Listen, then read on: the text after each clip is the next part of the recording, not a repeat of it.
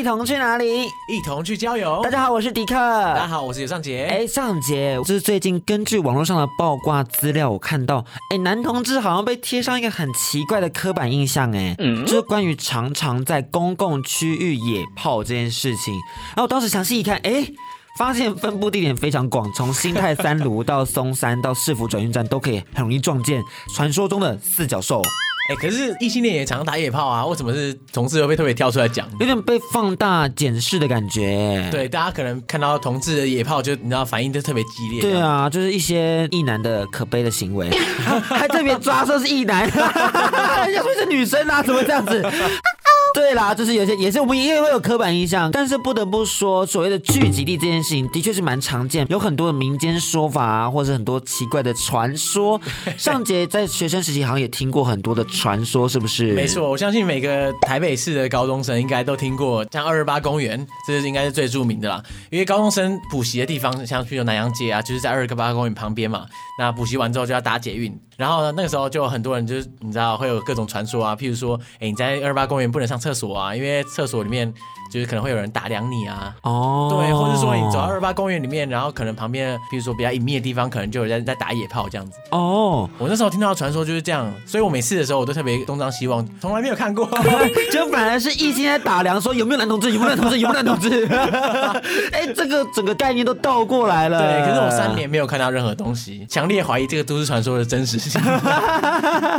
但我觉得，就是因为这个地方其实真的也是大家曾经会聚集的地方啦。所以我想说，那我们是不是就可以直接来去踏访这个传说中的二二八公园？毕竟，其实经典的同志文学《孽子》的故事背景也在二二八公园，还有附近的黑街、常德街。我觉得这地方一定会有很多精彩的历史故事，还有很多就是值得大家探索的空间。我们一起来去认识一下吧，有种回到高中生的感觉。早知道我们穿制服。又很中意的开场，没错，没有大家看不到。我我们这么费苦心的为什么？我们现在人在哪里？人在台大医院捷运站的二号出口。那二号出口其实面对的就是我们的黑街、常德街，对，还有台大医院旧址。传说二二八和平纪念公园的前身也是台北新公园，它居然有宵禁这个限制，哎，宵禁是指说它公园的开放时间大概落在晚上十二点，所以晚上十二点后大家就被赶走。你说他的警察进去巡逻，然后有人在里面游荡，就把他赶走这样？这个就要考虑到这到底当时有没有是这个状况啦？这我觉得 not sure about that，毕竟就是你知道活在一个就是二十一世纪的小男生很难知道说当时到底警察会把大家赶走，但是据说是有被驱离的这个现象。一九九六年台北市政府为了要推动首都核心区的历史保存计划，他们希望在树立二二八纪念碑的同时，也可以重新塑造新公园的空间意义，透过更新计划要将同性恋从新公园驱离。哎、可是历史保存或者文化保存跟把同性恋驱离公园有什么关系啊？他们可能觉得观感不佳吧？你也知道，那时候的人就觉得男同性恋就是一些很可怕的一些，你知道病毒啊，或者是一些违背常理呀、啊，或者是变态啊，所以他们可能觉得说，啊，这些人不能跟这些文化遗迹并存这样子。对，然后想说，嗯，其实那时候毕竟二二八曾经是大家交友的空间嘛，那那时候被赶走之后，我们的男同志朋友们就会前往黑街，也就是常德街来去做互动跟交流。哎、欸，可是常德街超短的，就是他他从头走到尾大概只要两分钟耶。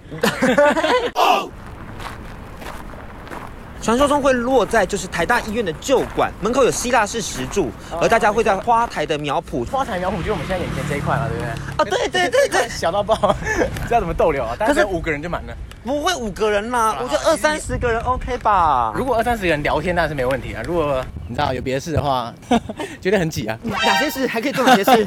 我不是很确定。那我们现在走到了这个希腊式石柱的部分，这是真的是一个好像也只能认识交友的空间呢。因为我们大家可能 maybe maybe 我在猜想，他们可能就在阶梯的旁边这个石柱的地方，可以这样坐下来，然后好好的观望，说到底有没有什么自己的菜色。对，可是这个地方真的说实在的很小。而我们在黑街这边其实还有个历史故事，是一九九七年曾经发生的常德街事件。常德街事件是怎样？它就是那时候我们的男同志朋友们被赶到了黑街这一块，那警察就突然过来说要把他们带回去警局。只因为他们无故在这里逗留，不是啊？那逗留干他屁事啊？因为在街上逗留就是也没有违法啊。我在猜想，我在猜想，就是说，哦，你们来这边是为了要打炮，或者是你们这边要有一些散播同志病毒，something else，反正他们就把他视为恐怖分子啦，所以就把他们全部带回去，然后带到警局，然后还拍照扣押身份证，仿佛像犯人或者现行犯一样。而且大家已经从公园被驱离出来，这个外面就是大街上，然后这样还有问题。对，然后他们在走之前，警察还放话说，跟你们朋友说，以后不要十二点的时候逗留在我们这块。我就觉得哇哦，就是这个历史事件，希望大家也都可以认识一下。而我们除了在常德街以外，我们还会再去二二八来看看到底还有哪些地方是大家可能会聚集的。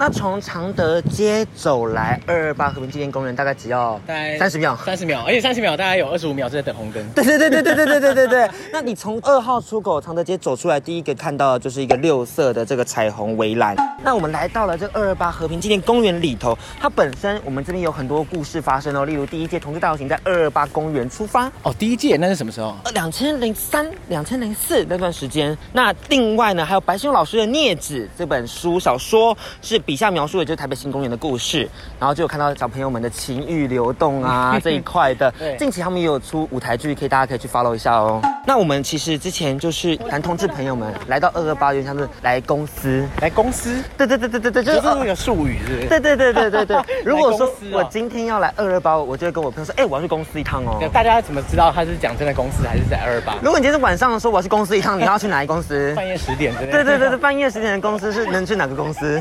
看他是不是工程师。是啦，然后是媒体。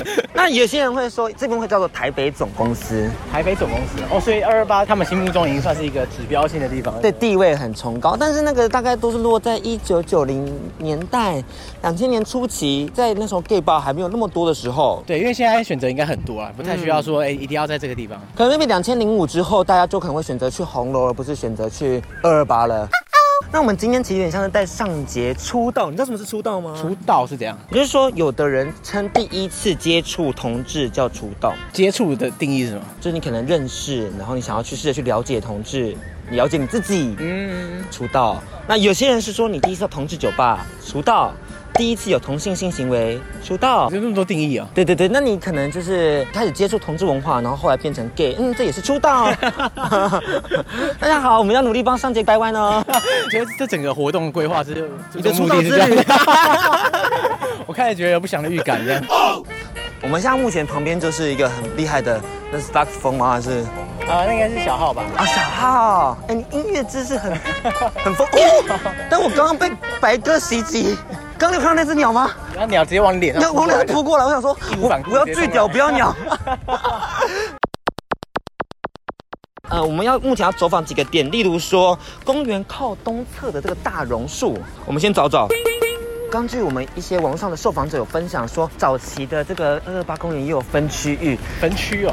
就像我们刚好看到一个很大的这个台北的这个自行减速的这个区域，是丛林猛兽区。丛林猛兽区是这样，就它的描述是说，昏暗的树影下游猎情欲显得格外生猛，就是可能有一些情欲的流动啦。这边人是口味比较重的地方，呃，可能是哦。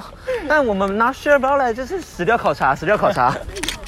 像我们刚刚走过了台北自行的减速，我们看到这个是莲花池的部分。莲花池其实他们都有很多凉亭嘛，对对对，在凉亭间大家有在那边认识朋友、交友啊，谈天完之后就可以做些什么，这很像交友空间，只是早期的交友空间比较少，所以不像现在一堆 app 只能随便打开随便滑。对，那以前在这样被压迫的环境底下，大家能选择的空间有限，因此才会聚集在二二八的这个和平纪念公园里头。嗯，那我觉得其实另外一个很有趣的事情是，来到二二八要小心去厕所的地方，对，烈焰的部分。其实，呃，在野外逗留的时候也会搭讪，例如说，哎，现在几点啊？现在几点？你有戴手表吗？类似这样子。哦，这是通关密语是不是？有点想要找个借口去认识你，哦、然后就只能问说现在几点，但他就是有意无意要透露一些暗示啦。哦，哎，我我在那边穿梭那么久，那么多年，我从来没有被问过，哎，我不是同志的菜，是不是？上节后来去 gay bar 疯狂被搭讪，迪克整个门可罗雀。但我觉得可能是因为大家没有那么想要在这里，就是太过于外显啦。毕竟现在已经可以使用交友软体了。对，其实大家现在已经没有必要用这些迂回的方法了。对对对对对对。但是烈焰场还是有的，这里还是有一定程度的人固定的，就有点像习惯性的来这边找寻呃菜色、找寻猎物这样子。搞不好他们就是以前本来就有这样的习惯，然后在这边放松，所以就一直维持在这边。对对对对对对对对对对。那大部分的话，根据那时候有个小论文调查资料，我们之后会再提供在我们粉砖上。他说，在我们的南部地区，二二八和平纪念公园的南部地区，因为路灯比较集中，所以有地很多地方比较昏暗。那在大家有共识的情况下，很多人家就会选择在这里有一些。好，现在现在是白天啊，所以可能有点看不太。对，现在白天看不太出来，但是我们就是有点走访，然后去看看 到底会不会有人真的在那边已经准备逗留了。你知道他们那个那个报告很厉害，是他们真的有去收集十二个人的资料，哎，是直话调查的，哎，哦，有点猛哎，然后来访谈说，哎，你都都在哪一区这样子？就是或是你在这边会做些什么样的事情这样子？哎，可是想不到一个二二八公园，虽然也不是说小，但是也不没有那么大，就是想不到有这么多区域。对对对，那像那个儿童区，好像在大概晚上时间就会有一些老人会在那边聚集这样。哦，所以那是老人区。就对了，好像是啊，好伤心，年龄超过标准，麻烦到老人区这边报道这样。那就是呃，所谓的这种野炮啊，这是资源选择问题，因为异性恋朋友们选择比较多，那当然他们不需要这样做这样的决定。对对对。而在同志朋友们选择比较少，说他们可能 maybe 去那种旅店都会有点被歧视的感觉。嗯。所以大家还是会选择哦，用这种方式来去发泄性欲，感受那种情欲流动吧。我是这样猜想的，因为如果是我的话，我也会很不好意思跟我自己的另一半说要去开房间。那有时候开房间都只是休息几个小时而已，那就很明显就要打炮啊！对对对对对。那所以说，与其在那边承受别人压力，不如来这边亲近无人这样。特别是晚上又比较不会有人经过这样子，就算有人经过，可能也是同事朋友啊。对。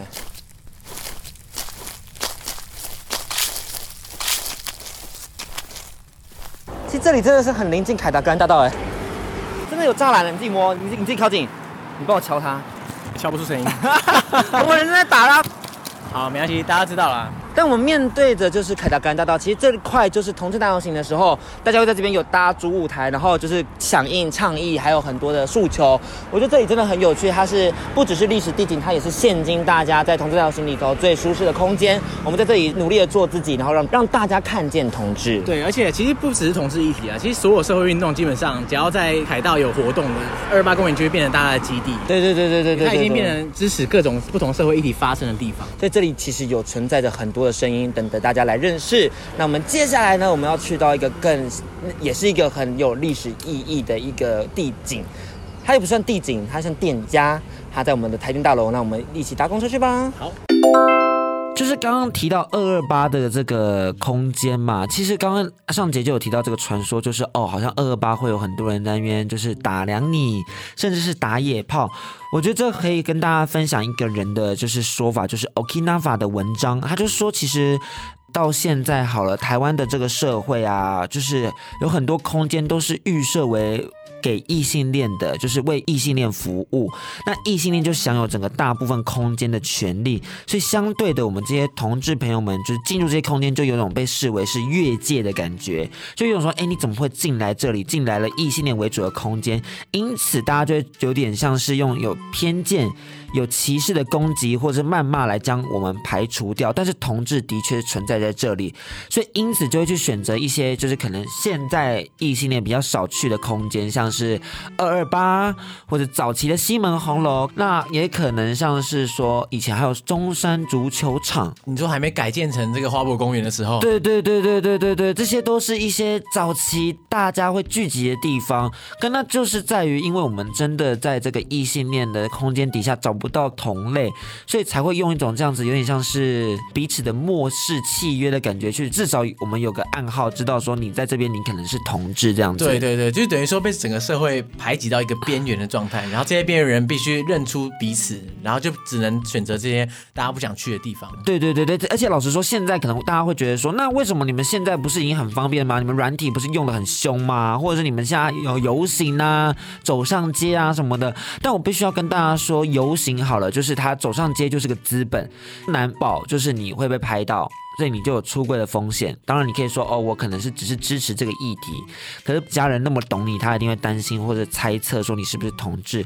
那这时候对于你而言，就会是一个心理上的蛮大的负担。而且我觉得同志相对于异性恋，他更难在那种日常生活中发掘彼此。譬如说你在办公室啊，或者在学校，因为大家很可能大家都不敢在那边出柜，这样。对对对对对对，敢出柜的有。但是一定也有人不敢出柜，所以就要另外再找一个空间，不管是网络上或是这种特定的一个场所，来让大家比较放心，可以跟彼此交流。这样，大家可能会很难想象不敢出柜这件事情，因为像现在性别友善意识这么强的话，应该没人不敢出柜吧？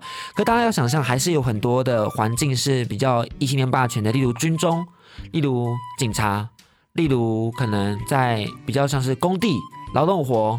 这些都是大家会直来直往的啊，大家就不会觉得说哦，你是，他不会去特别去猜想说你会不会是同志什么的，他就觉得说我们就是都是哥们。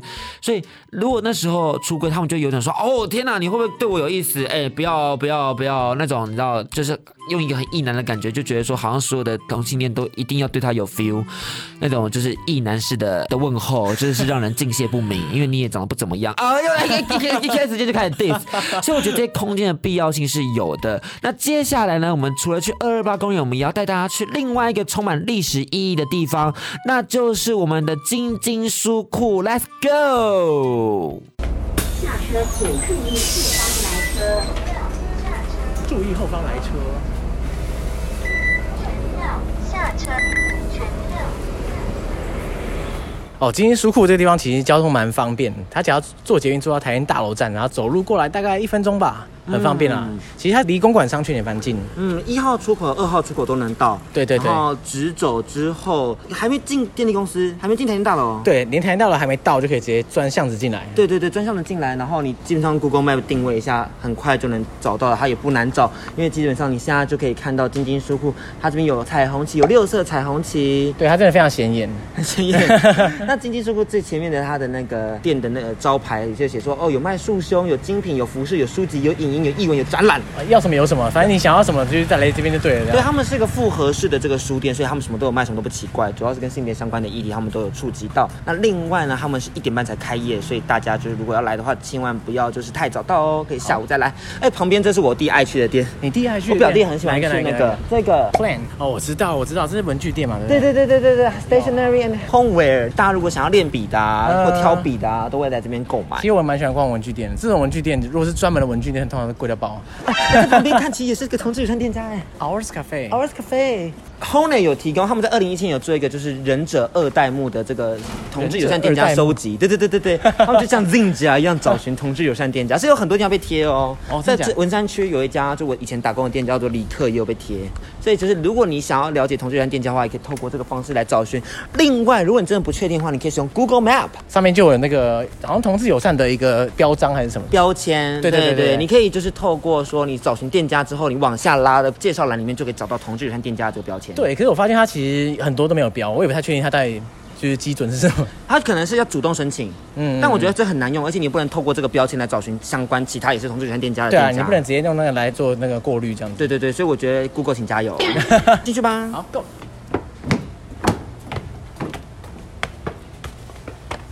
No camera, no food。哎，晶晶书库它其实完全不只是一个书库，对。它除了书之外啊，它其实还有很多情趣用品。对对对对，你你有心动吗？你有想买吗？哎，可是我发现它是不是大部分还是 for 同志这样？呃，也可能 for 直女啊，或者 for 女生，因为它有小怪兽啊。也是啊。大家知道小怪兽是什么吗？哎，小怪兽是什么？它有点像跳蛋的那种感觉，然后嘚嘚嘚嘚嘚嘚嘚，按摩棒。哦，按摩棒。但是它是小怪兽的那种形状。为什么叫小怪兽？怪兽的形状，就你知道它？我有被一个女生就说：“哎，你给我买小怪兽吗？小怪兽是什么？就是一个像小怪兽形状的一个按摩棒。”但是我其实也不太知道为什么要设计成像小怪兽的这个。概念好不好？Okay. 很有趣。那其实他们在那个晶晶书库后面还有一个贴满了这个影片的海报，另外还有其实很多早期的同志杂志。对，你看到不是爱不释手，立刻买这样。对对对，因为我觉得太有历史意义了。我们买了一本就是叫《Glory》的这个酷爱杂志，他们的封面是欧汉生和罗志祥，他们的那个团体叫做罗密欧。哇，罗密欧好有时代感的一个团名。对对对对对对，而且你知道我翻开来发现，就是罗密欧的那些，就是他们的那个 cover story 一定会有个故事嘛。我一看发现，哇，他们修图修的很烂呢，他们可以看到那个 PS 修图的痕迹哎。我想说，哇，早期这么的不挑吗？这样子也能买？你穿越回去的话，你会吊打他们全部人。对啊，我想说现在穿越过去，觉得说这东西真的不能上架哎，就是很惊人。其实很早期就已经开始在宣导卫教知识了，或者是同志朋友们怎么样认识彼此，怎么样去发现自己是同性恋这件事情。因为其实，在早期的时候，大家是会怀疑说，哎，我是同志吗？会迟疑，会对于自己性别认同开始感到紧张的。所以这本杂志就有很多的资讯性，让大家可以去查看或者去检阅这样子。另外呢，他们其实也有贩卖树衣啊，因为他们其实是根据店长的说法是，他们有还有很多的支持同志的女生一起来参与。与响应，使得晶晶书库就是一年比一年的壮，也没有壮赚大，就是持续稳定经营这样子。对对对，讲到稳定经营呢、啊，其实晶晶书库是很早就开始成立了，是一九九九年，欸，比我还要小两岁而已。你才刚出生没多久，对对对对对对对。然后他们就是在公馆嘛，嗯，然后他是全台湾第一家的同志主题书店，嗯，那当初他们就是有感于对于公共场所啊，对于同志实在是很不友善的，所以想要说创造一个以同志为主体的一个空间。其实更正确来说，是创造一个属于男同志、女同志、跨性别、双性恋以及所有对性别议题友善人士的空间，所以大家都能来哦。LGBTQIA Plus 还有异性恋朋友们都可以去，就是只要你对这议题有好奇，你有想问的，你就去。店长非常愿意跟大家聊聊天。其实我们当天有跟店长聊很多东西，对，那时候聊了非常久，而且我觉得就聊到我甚至腿有点酸。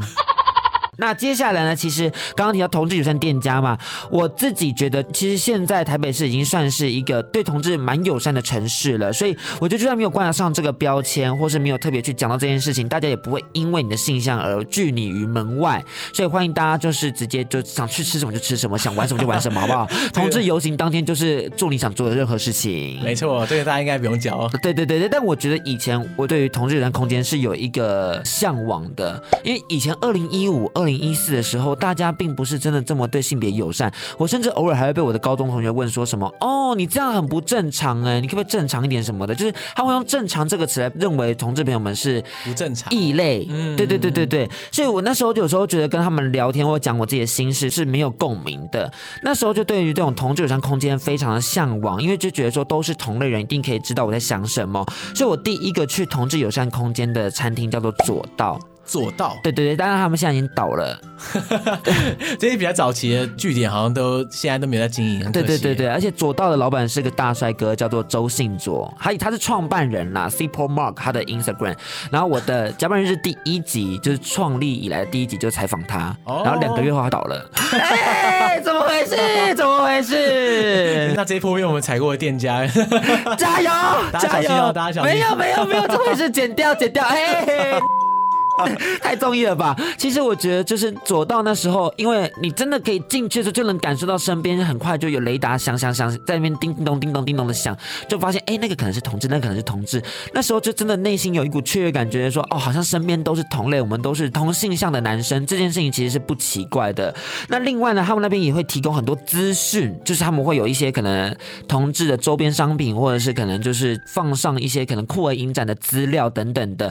那时候就会觉得说哇。那如果有相关资讯，你就会特别想来这边查看。那现在其实，在公投前的那时候，不是有在倡议联署吗？对，那段时间，所有的同志友善空间也都有在一起去做这个倡议宣传，甚至帮忙就是寄送这个联署书。我觉得那段时间真的是非常窝心，大家齐心想要去推动这件事情。其实讲了这么多，还是希望终极目标就是每一条街啊，每一个商家都是同志友善啊。对，因为我们不需要特别去区分，就是哦，好像是同志友善，不同志友善。我们希望大家都有。友善，无论你对哪个客人，无论你是谁，无论你来自哪里，都友善。对对对，你就像现在也不会有店家说，哎，我这边是青少年友善哦什么的，因为因为每个都友善。对对对对对，不用特别讲这样。对，就是你不需要去特别去强调同志这件事情。当我们不需要把性别挂在嘴边的时候，那这个社会就是肯定是最平等的社会了。好，我们今天一同去交友一道到这边告一个小段落喽。希望大家继续期待下一集的播出，和我们一起去旅行。我是迪克，我是尚杰，大家拜拜，拜拜，一同